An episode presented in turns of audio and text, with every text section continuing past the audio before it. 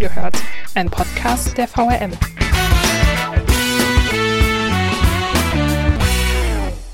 Die Sonne scheint, Treffen mit mehreren Freunden sind wieder möglich und der Urlaub fällt für viele dieses Jahr auch noch aus. In Wiesbaden feiert man den Sommer 2020 daher verstärkt unter freiem Himmel. Doch das kommt nicht überall gut an. Unsere Reporterin Nele Leubner war nachts in Wiesbadens Gassen unterwegs und was sie dabei erlebt hat, wir haben reingehört. Und damit herzlich willkommen zu einer neuen Folge von Reingehört. In dieser Folge liegen Freud und Leid sehr nah beieinander, denn es geht um Lärm genauer gesagt um Partylärm. Mitte Juli musste die Wademannstraße geräumt werden, da Abstände nicht mehr eingehalten werden konnten. Und am Kasteller Rheinufer beschweren sich Anwohner aufgrund anhaltenden Lärms nicht mehr schlafen zu können. Was da genau los ist, davon hat sich Nele Leubner, Reporterin der Wiesbadener Lokalredaktion, einen Eindruck gemacht und wird uns heute von ihren Erfahrungen berichten. Hallo Nele. Hallo. Wie nimmst du denn die Situation derzeit abends in den Gasten wahr?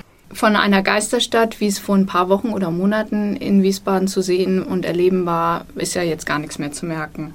Der Wandel ist ja schon tagsüber überdeutlich. In der Fußgängerzone, in den Parks, da tobt das Leben, die Leute sind unterwegs, die sitzen in der Gastronomie. Ich weiß noch, wie ich nach dem Lockdown wieder in der Stadt unterwegs war. Wir waren ja auch äh, hauptsächlich im Homeoffice und erstmal das Gefühl hatte, ist das voll hier, also auch unter Corona-Gesichtspunkten. Und es wurde einfach auch immer voller, spätestens als die Gastronomie immer mehr öffnete, die Leute nicht mehr so viel bestellten, sondern draußen saßen. Und das spiegelt sich jetzt mittlerweile auch nachts wieder. Ich sehe das ja selber an mir. Der erste Biergartenbesuch war noch total ungewohnt äh, und fast schon exotisch wieder, nachdem man wochenlang maximal Essen zu sich nach Hause bestellt hat. Und mittlerweile ist es wieder fast normal, im Restaurant zu sitzen und auch abends sich mal mit Freunden auf ein Glas zu treffen. Jetzt war es ja in der Nacht vom 18. auf den 19. Juli so, dass sich in der Wademannstraße 200 Personen aufgehalten haben.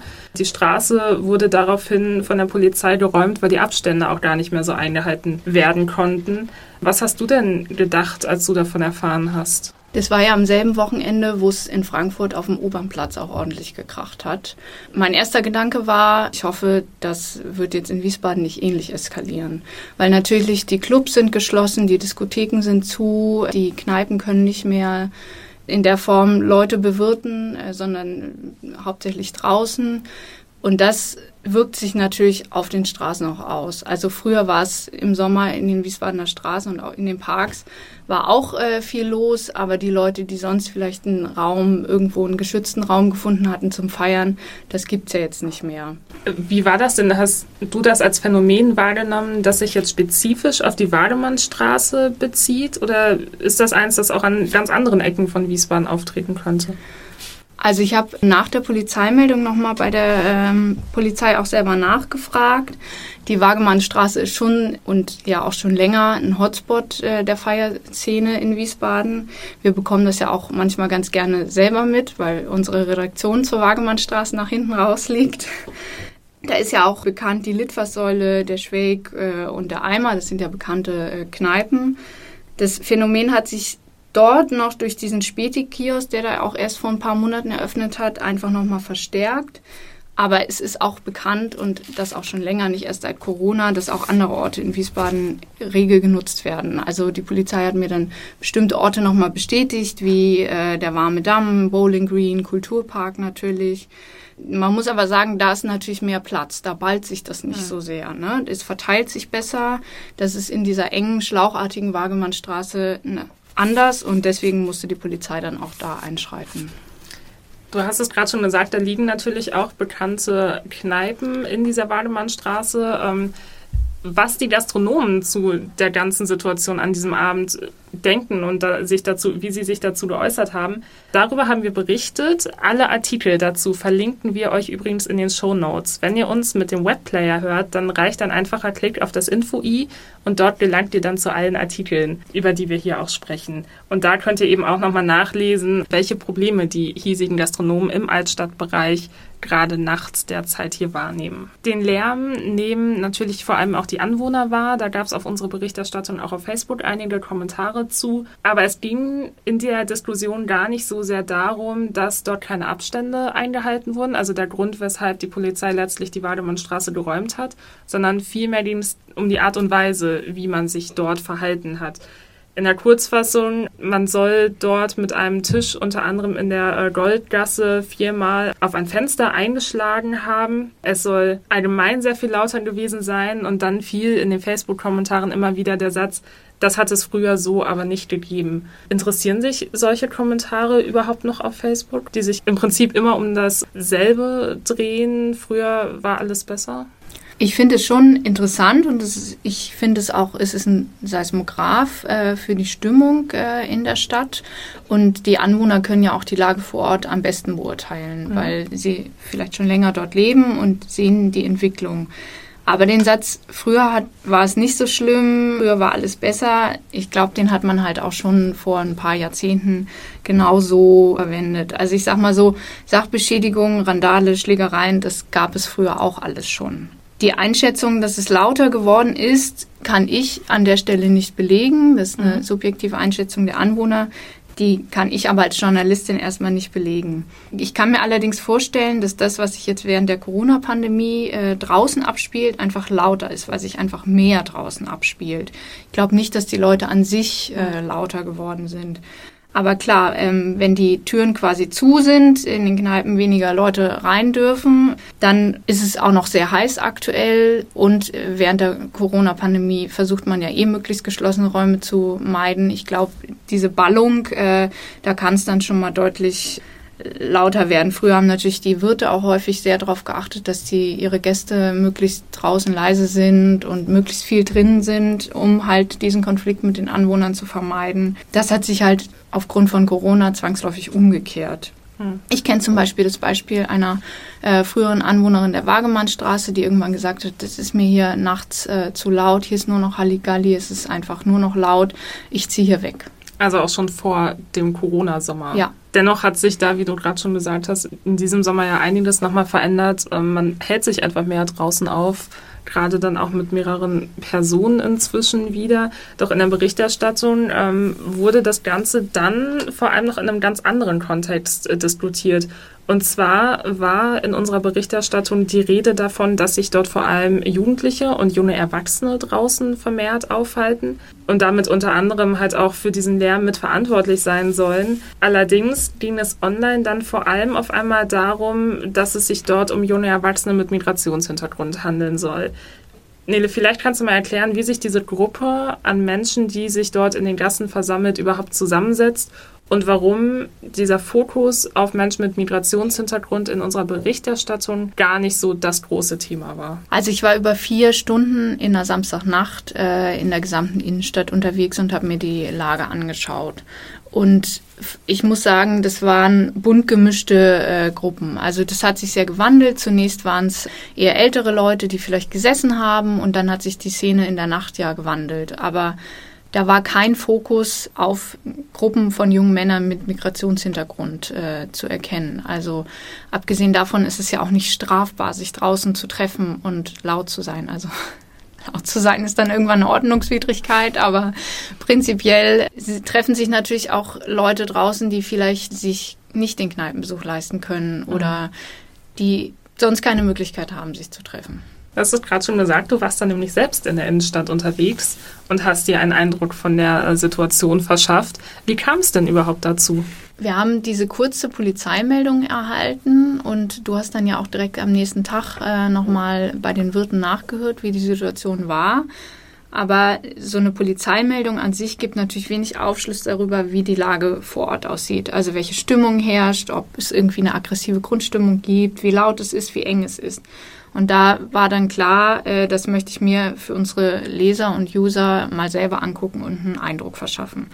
Das ist auch ein objektiver Einblick, soweit es geht, wie die Corona-Vorschriften dann eingehalten werden. Mhm. Äh, an diesem Abend natürlich. Da kann ich nicht für andere Abende oder Nächte sprechen, was die Sicherheitskräfte vor Ort machen. Nun war es aber natürlich ein dienstlicher Einsatz und kein privater. Und um jetzt vielleicht mal alle Vorurteile aus dem Weg zu räumen, was unterscheidet den dienstlichen Einsatz in einer Partynacht denn von dem eines privaten Vergnügens? Also erstmal muss ich sagen, das ist fernab von Vergnügen, weil ich aktuell während der Corona-Pandemie eh versuche, diese Menschenansammlungen zu vermeiden. Von daher hatte das für mich nichts mit Spaß zu tun. Aber generell ist es immer, wenn wir dienstlich unterwegs sind, hat es eigentlich nichts mit Spaß zu tun oder mit Vergnügen, weil wir natürlich dann in dem Moment den Fokus auf das legen, was wir uns vorher überlegt haben, was wir beobachten wollen und wir dann, ich gehe dann mit Augen durch die Nacht, wie ich sonst nicht durch die Nacht gehen würde. Also ich gehe dann auch nicht mit Freunden los oder so, sondern das waren ich und der Fotograf. Und das war's. Also das hat nichts mit Spaß zu tun. Ich muss sagen, ist dann natürlich auch, wenn ich mich dann von meinen Freunden äh, um 22 Uhr verabschiede, weil ich dann jetzt mal arbeite, mache ich das gerne, aber äh, es hat nichts äh, so sehr mit Vergnügen und Spaß zu tun. Und ich, das wäre auch keine Situation jetzt durch die Innenstadt und die Wagemannstraße zu laufen, nachts aktuell mit den Menschenmengen, die ich jetzt in meinem Privatleben aktuell machen würde. Mit welchen Erwartungen bist du dann losgezogen? Ich hatte natürlich ein bisschen die Erwartung, dass es voll wird. Ich habe mich vorher bei der Polizei erkundigt, um welche Uhrzeit diese Räumung stattgefunden hat, um ungefähr einen Zeitrahmen festzulegen, wann es Sinn macht für mich äh, loszugehen und auch äh, bis wann ich mindestens bleibe. Ich habe mich da entschieden, so um 22 Uhr loszuziehen. Und dann bin ich eigentlich stündlich ähm, eine Runde äh, gelaufen quasi.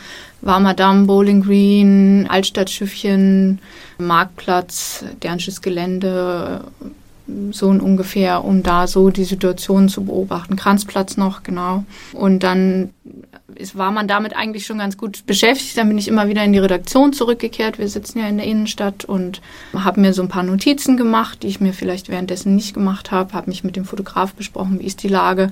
Habe immer mal aus dem Fenster geguckt äh, aus der Wagemannstraße. Das ist, war ein total schöner Blick, weil man sehen konnte, wie sich die Lage so verwandelt hat, wenn okay. man so von oben schaut tatsächlich. Das war total interessant. Wie hat es sich denn verändert? Das war tatsächlich was, was ich so, wenn ich privat unterwegs war, noch nie aktiv äh, so erlebt, also nicht erlebt habe, sondern aktiv bemerkt habe einfach, äh, weil man ist dann ja selber am Feiern und Trinken vielleicht und legt da gar nicht so den Augenmerk drauf. Und das war tatsächlich total interessant, weil als ich um 22 Uhr angefangen habe, war, war es voll. Vor allem Goldgasse war noch voll. Der Bereich Ecke Wagemannstraße, Goldgasse, wo ja viel Gastronomiebetriebe sind. Da saßen noch total viele Leute. Die Wagemannstraße selber, da war, da ist ja zum Beispiel beim Ludwig ein bisschen Außengastronomie, da saßen auch noch Leute. Und ansonsten war es eher leer. Ich bin dann durch die Fußgängerzone gelaufen und war tatsächlich überrascht. Ich laufe, glaube ich, sonst nicht so häufig nachts durch die Fußgängerzone mhm. einfach, wie voll es da auch noch ist. Okay. Ähm, da waren auch noch äh, die Eisdielen offen und die Fastfood-Restaurants. Und da sind einfach viele Leute einfach durchgeschlendert, vielleicht mhm. um von A nach B zu kommen oder so. Am Kranzplatz war schon so ein bisschen äh, ein bisschen Klientel zu erkennen. Also da war auch noch viel los, aber da saßen schon so Grüppchen von Leuten, die sicherlich da auch schon ein bisschen länger gesessen und getrunken haben. Ja, also und dann hat sich das aber im Laufe der Zeit, so ab Mitternacht hat sich das so ein bisschen äh, entwickelt. Mhm. Da war die Fußgängerzone dann auf einmal komplett leer quasi. Also nicht komplett leer, aber vereinzelt Leute nur noch unterwegs. Da hatte die Gastronomie da auch zu. Der Ludwig hat dann äh, eingeräumt und dann, und die Goldgasse war auch leer, genau. Und dann entwickelt sich das so auch zum Beispiel am Bowling Green und am Warmen Damm, dass aus den Pärchen, die da vorher waren und kleineren Grüppchen, dann wurden größere Grüppchen mhm. Und äh, die Wagemannstraße wurde immer voller im hinteren Bereich äh, vom Schweg zum Beispiel.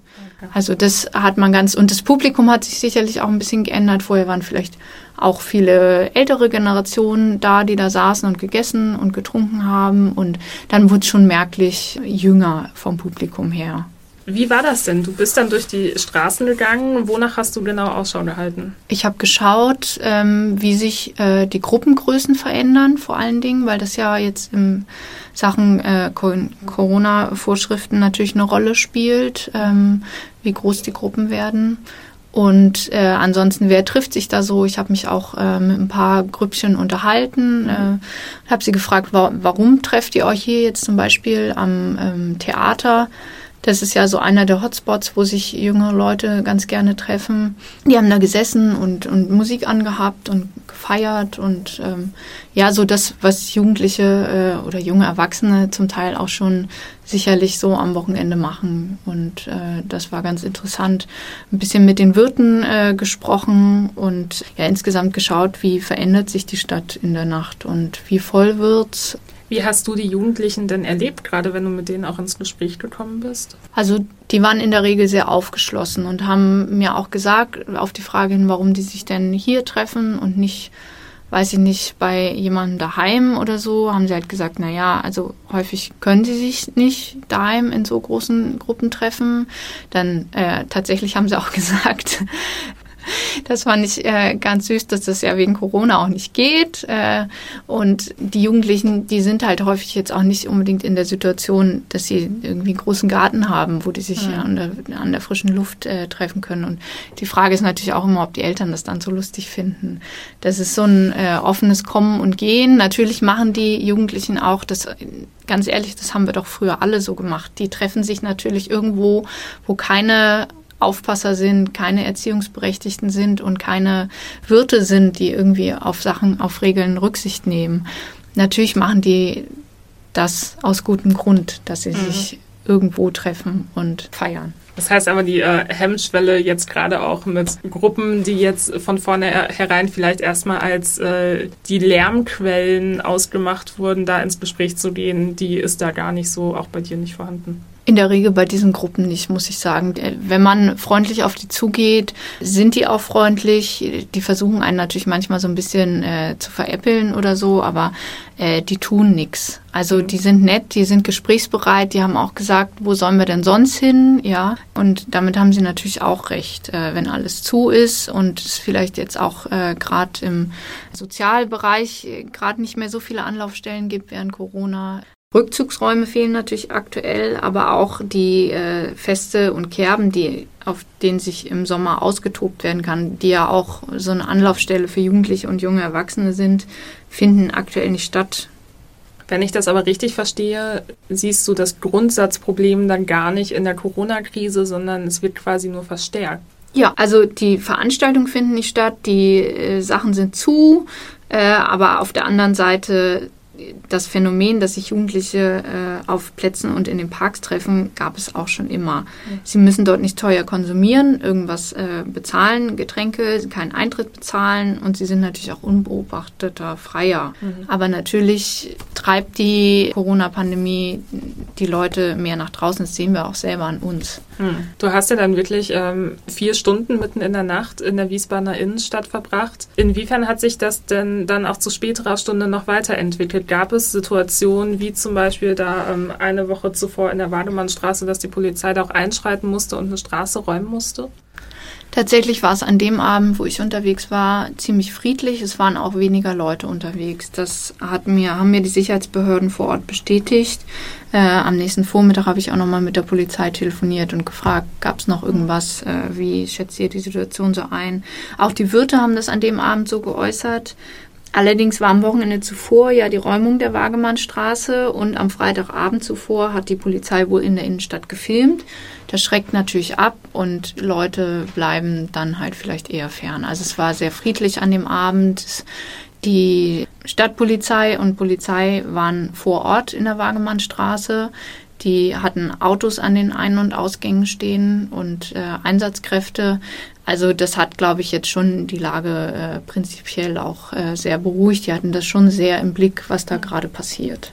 Wie war das denn dann für dich? Weil du bist ja schon mit einer gewissen Erwartung ja auch losgezogen, wolltest einen Eindruck davon verschaffen, gerade wenn eine Woche vorher ähm, da so viele Menschen sich in den Gassen getummelt haben. Inwiefern hattest du denn den Eindruck, da dann ähm, ein authentisches Bild bekommen zu haben? Oder hat sich am Ende doch vielleicht ein bisschen Enttäuschung breit gemacht? Also das ist total witzig, weil der Fotograf kam immer mal wieder und hat gesagt, ist ja überhaupt nichts los, es ist ja gar keine Randale hier, hier passiert ja gar nichts. Und ich meinte nur, naja, eigentlich ist das ja gut.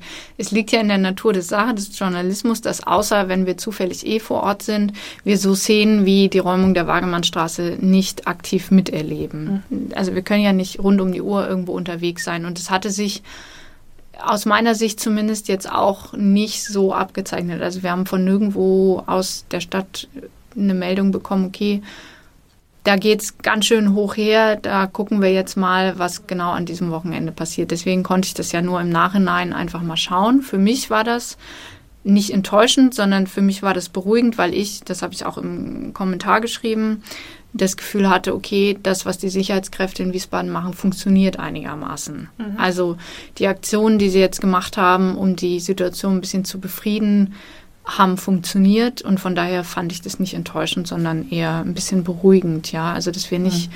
hier Ausschreitungen wie in Frankfurt irgendwann erleben müssen. Wann war für dich dann der Zeitpunkt gekommen, dass du gesagt hast, so der Eindruck, den ich hier gewonnen habe, der ist so umfassend, ich kann jetzt auch mal ruhigen Gewissens in den Feierabend starten?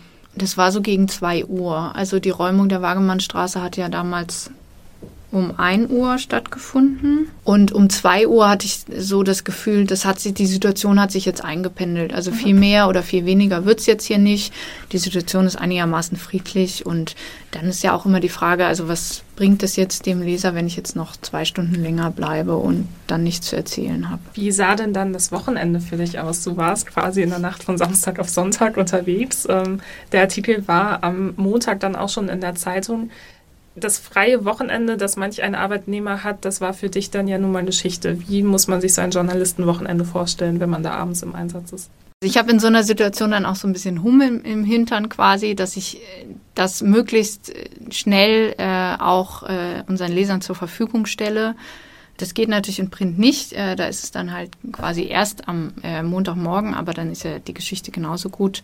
Und das heißt, ich habe dann meinen Sonntagvormittag damit verbracht, das zu schreiben, Fotos auszuwählen, zu gucken, läuft das alles mit dem Video und so weiter. Aber dann hatte ich auch Feierabend und einen freien Nachmittag wir bekommen solche Einsätze ja separat nochmal frei dann. Also ich hatte mhm. dann in der Woche drauf, ich glaube, den Mittwoch oder so frei. Mhm. Also es ist jetzt nicht so, dass wir uns da stundenlang unser Wochenende um die Ohren hauen und dann müssen wir trotzdem ganz normal mhm. äh, die Woche drauf arbeiten. Also es wird ja schon ausgeglichen. Aber ja, äh, als Journalist hat man dann halt manchmal nicht so viel Privatleben, was abends oder nachts stattfinden. Das weiß man vorher, wenn man den Job aussucht. Ich habe dann halt, als die Idee Montag nach der Räumung von der Wagemannstraße kam, habe ich halt zum Beispiel Verabredungen einfach umgelegt. Mhm. Äh, das geht dann ja schon. Die Freunde kennen das dann häufig auch schon, ja. dass sowas ab und zu mal passiert. Und das ist dann schon in Ordnung. Dein schneller Einsatz gerade für den Online-Artikel hat sich auch ausbezahlt. Wir haben da unter anderem eine Umfrage mit eingefügt. Ähm, da konnten die User abstimmen, wie sie die Stimmung denn derzeit abends in der Innenstadt wahrnehmen. Von 106 Stimmenabgaben haben da 20 Prozent dafür gestimmt, dass das Treiben in den Gassen äh, derzeit ganz friedlich abläuft. 63 Prozent hingegen stimmten dafür, dass die Grundstimmung sehr aggressiv sei. Wie war das denn an dem Abend, als du unterwegs warst und wie nimmst du die Stimmung da generell wahr? An dem Abend, wo ich unterwegs war, habe ich schon eher als friedlich empfunden. Muss ich sagen, das war ja nur ein ganz kleiner Ausschnitt quasi. Und ich bin ansonsten jetzt aktuell während der Corona-Pandemie nicht so viel nachts unterwegs, dass ich da tatsächlich einen guten Einblick habe. Man muss halt dazu sagen, das Sicherheitsgefühl ist ja meistens schlechter, als die tatsächlichen Zahlen uns das so äh, sagen. Da kann man auch noch so häufig betonen, dass die Kriminalität in Wiesbaden rückläufig ist. Das hängt vielleicht zum einen mit der medialen Aufmerksamkeit zusammen, ähm, dass man jetzt im Netz einfach auch viel mehr mitbekommt, was stattfindet, als es früher vielleicht war. Und das andere ist das persönliche Erleben. Also ich habe ich habe da zwei ganz persönliche Beispiele. Ich habe, seit ich ähm, bei der Zeitung arbeite und jeden Tag sehe, wie viele Verkehrsunfälle in, nur in Wiesbaden passieren, mhm. habe ich tatsächlich mehr Angst im Straßenverkehr. Okay. Diese Unfälle sind schon immer genauso passiert. Ich habe sie vielleicht nicht in dieser gebündelten Form mitbekommen, mhm. einfach. So geht es mir zum Beispiel mit dem Straßenverkehr. Und das persönliche Erleben, damit hängt ja auch immer vieles zusammen. Da habe ich auch ein Beispiel, ganz persönlich. Bei mir wurde eingebrochen, kurz darauf wurde noch bei einer Bekannten eingebrochen und dann hat äh, unser ehemaliger äh, Polizei- und Gerichtsreporter, der Wolfgang Degen, äh, bei uns mal so rumgefragt für eine Geschichte zum Thema Einbrüche. Was denkt ihr denn? Wie viele Einbrüche passieren jährlich in Wiesbaden? Und ich hatte so eine völlig absurd hohe Zahl dann genannt. Okay da haben alle schon gelacht und ich habe gesagt, aber es wird doch ganz viel eingebrochen. Ja. Alleine nur, weil ich das so selbst erlebt habe. Ja. Und ich glaube, das macht auch immer noch mal viel aus. Aber zum Beispiel, wenn man jetzt Wiesbaden betrachtet, die erfassten Fälle von Straßenkriminalität, also die erfassten Fälle, da ist natürlich immer noch mal eine Dunkelziffer, aber mhm. die haben sich in den vergangenen zehn Jahren fast halbiert von 6.800 auf 3.800 etwa. Trotzdem natürlich haben wir in Wiesbaden zum Beispiel eine Waffenverbotszone, die kommt nicht von ungefähr. Sowas kann natürlich auch dazu beitragen, zum einen, dass sich die Leute sicherer fühlen, aber zum anderen, also bei mir zum Beispiel führt das eher so ein Unsicherheitsgefühl, mhm. äh, dass ich denke, ui, wie viele Leute laufen denn hier mit Waffen und gefährlichen Gegenständen überhaupt rum? Und ich hatte, nachdem ich die Nacht unterwegs war, hatte ich ein Gespräch mit einem Kollegen, der meinte, ah ja, hier hat sie keine Angst, allein da durch die Innenstadt zu laufen. Und ich habe ihn ganz groß angeguckt und meinte, warum sollte ich Angst haben. Also mir ist tatsächlich noch nie was passiert. Äh, das war jetzt vielleicht äh, Glück oder Zufall, aber ich habe wirklich gedacht, warum sollte ich nachts Angst haben, durch die Innenstadt zu laufen? Ich sage nicht, dass das vielleicht einer älteren Generation, die sich nicht mehr so sicher fühlt oder denen schon was passiert ist im Leben, dass es denen nicht anders geht. Ähm, aber ich habe in diesem Gespräch gesagt, wen kennst du denn überhaupt, der Angst haben müsste? Wem ist denn schon mal was passiert mhm. aus deinem Bekanntenkreis? Und da hat er gesagt, ja, also selbst wenn ich länger überlege, ich kenne niemanden. Mhm. Und das macht natürlich viel aus. Auf der anderen Seite ähm, sollte man das schon ernst nehmen und die vorliegenden Fakten daraufhin prüfen, ob da was dran ist. Aber ich selber erlebe das jetzt nicht, die Wiesbadener Innenstadt nicht als gefährlich, man muss aber natürlich sagen, jeder von uns hat sich sicherlich so Strategien angeeignet, die es aber auch schon immer gab, dass eine Frau nicht nachts alleine mhm. durch den Park läuft. Also ich habe dann auf meinem Heimweg, der würde durch den warmen Damm führen. Natürlich laufe ich da außen rum auf mhm. meinem Heimweg, wenn ich nachts unterwegs bin. Aber ich glaube, diese Strategien, äh, Vermeidungsstrategien, die gab es schon immer. Das passt auch ganz gut dazu, denn Anfang des Jahres ähm, wurde ja eine Umfrage unter jungen Wiesbadern durchgeführt.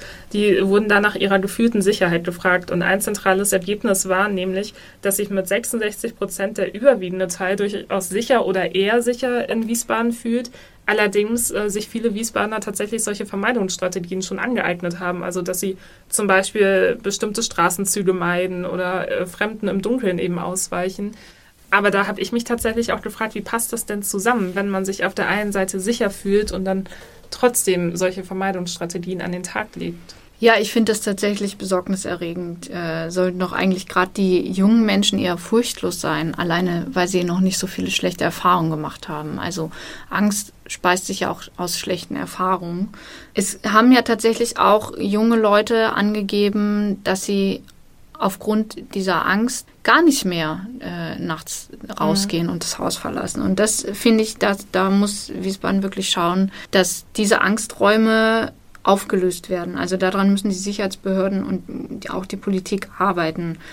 Auch die Waffenverbotszone spricht ja hier eine ganz klare Sprache.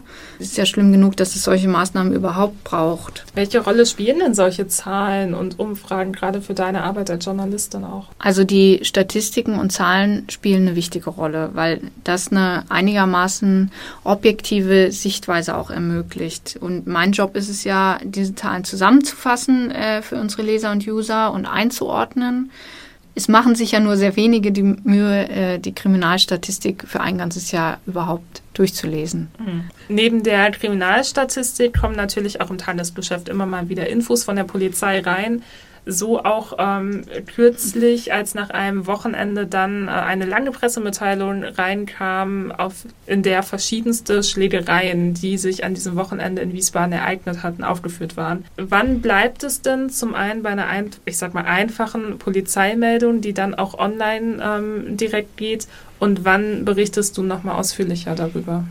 Also ich habe aufgrund dessen, dass die Kollegen dann auch gefragt haben, oh, das waren aber viele Schlägereien jetzt am Wochenende, habe ich nochmal bei der Polizei nachgehört, die gesagt haben, ja, es sind äh, viele Schlägereien, das ist aber die ganz normale Bilanz einer ganz normalen Sommernacht in Wiesbaden. Also mhm. es hat sich jetzt auch Corona-mäßig nicht verstärkt. Das war so meine Intention zu hören, eskaliert da jetzt irgendwas, äh, drehen die Leute langsam durch äh, in der Situation.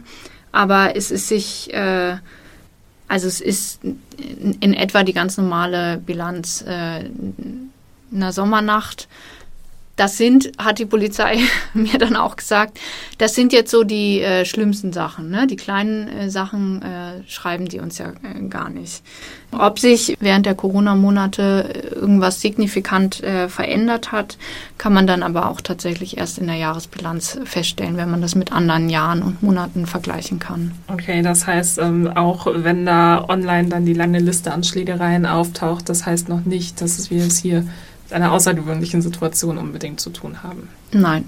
Ja, vielen Dank, dass du dir die Zeit genommen hast, äh, Nele, und uns da einen Einblick gegeben hast. Ähm, vielleicht zum Abschluss nochmal, welches Fazit ziehst du denn für dich persönlich jetzt aus deinen Erfahrungen, als du zum Beispiel auch in der äh, City da nachts unterwegs warst? Wie sicher ist denn Wiesbaden aus deiner Sicht? Meine ganz persönliche Sichtweise, und ich weiß, dass ich jetzt viele Leserrückmeldungen bekommen werde aufgrund dessen, die das anders sehen und das ist auch jedes, jedem überlassen, das anders zu sehen, äh, ist, dass Wiesbaden immer noch eine relativ sichere Stadt ist. Also ich habe in der Regel keine Angst, hier nachts äh, durch die Stadt zu laufen und tagsüber durch die Stadt zu laufen. Wir haben jetzt nicht ganz schlimme Punkte, wie es vielleicht in anderen Großstädten auch stattfindet. Ich fühle mich persönlich in Wiesbaden einigermaßen sicher. Wie gesagt, das kann jeder anders sehen. Wenn ihr uns eure Geschichten erzählen wollt, dann könnt ihr das sehr gerne tun. Ihr könnt eine E-Mail an online.vrm.de schreiben und da freuen wir uns über eure Rückmeldungen, Kritik und auch Anregungen zu unserem Podcast. Eine neue Folge reingehört erscheint schon in einer Woche, wieder am Mittwoch. Und bis dahin könnt ihr die Zeit gerne mit unseren Folgen verbringen, die schon erschienen sind. Da ist unter anderem eine Folge erschienen, die sich mit der Frage beschäftigt, ist Wiesbaden überhaupt eine Sportstadt? Da diskutieren die Kollegen Stefan Grezelius und Philipp Dorillo drüber. Oder ihr hört einfach mal in die Folge rein, in der Benedikt Knapp und Christoph Kuhn sich mit den Drohschreiben und der NSU 2.0 beschäftigt haben. Bis dahin wünschen wir euch viel Spaß mit den anderen Folgen von Reingehört und bis dahin. Tschüss.